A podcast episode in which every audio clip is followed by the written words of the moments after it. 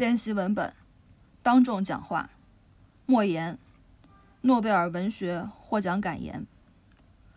作为一个从中国一个遥远的县城高密东北乡走来的农村孩子，今天能够站在这世界知名的大厅里，被授予诺贝尔文学奖，这简直就是一个神话故事。但是，当然，这一切都是真的。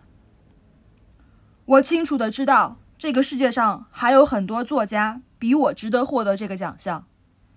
我坚定的相信，只要他们继续写作，只要他们还相信文学是人类和上帝给予的权利的美化，他必将花冠加在你头上，把荣冕交给你。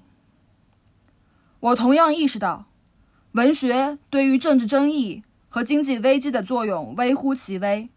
但是，对人类的影响却是古老的。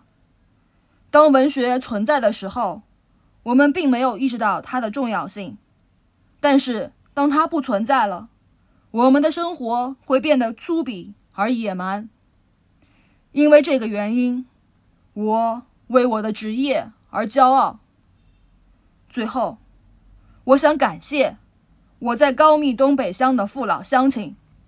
我。永远是你们中的一员。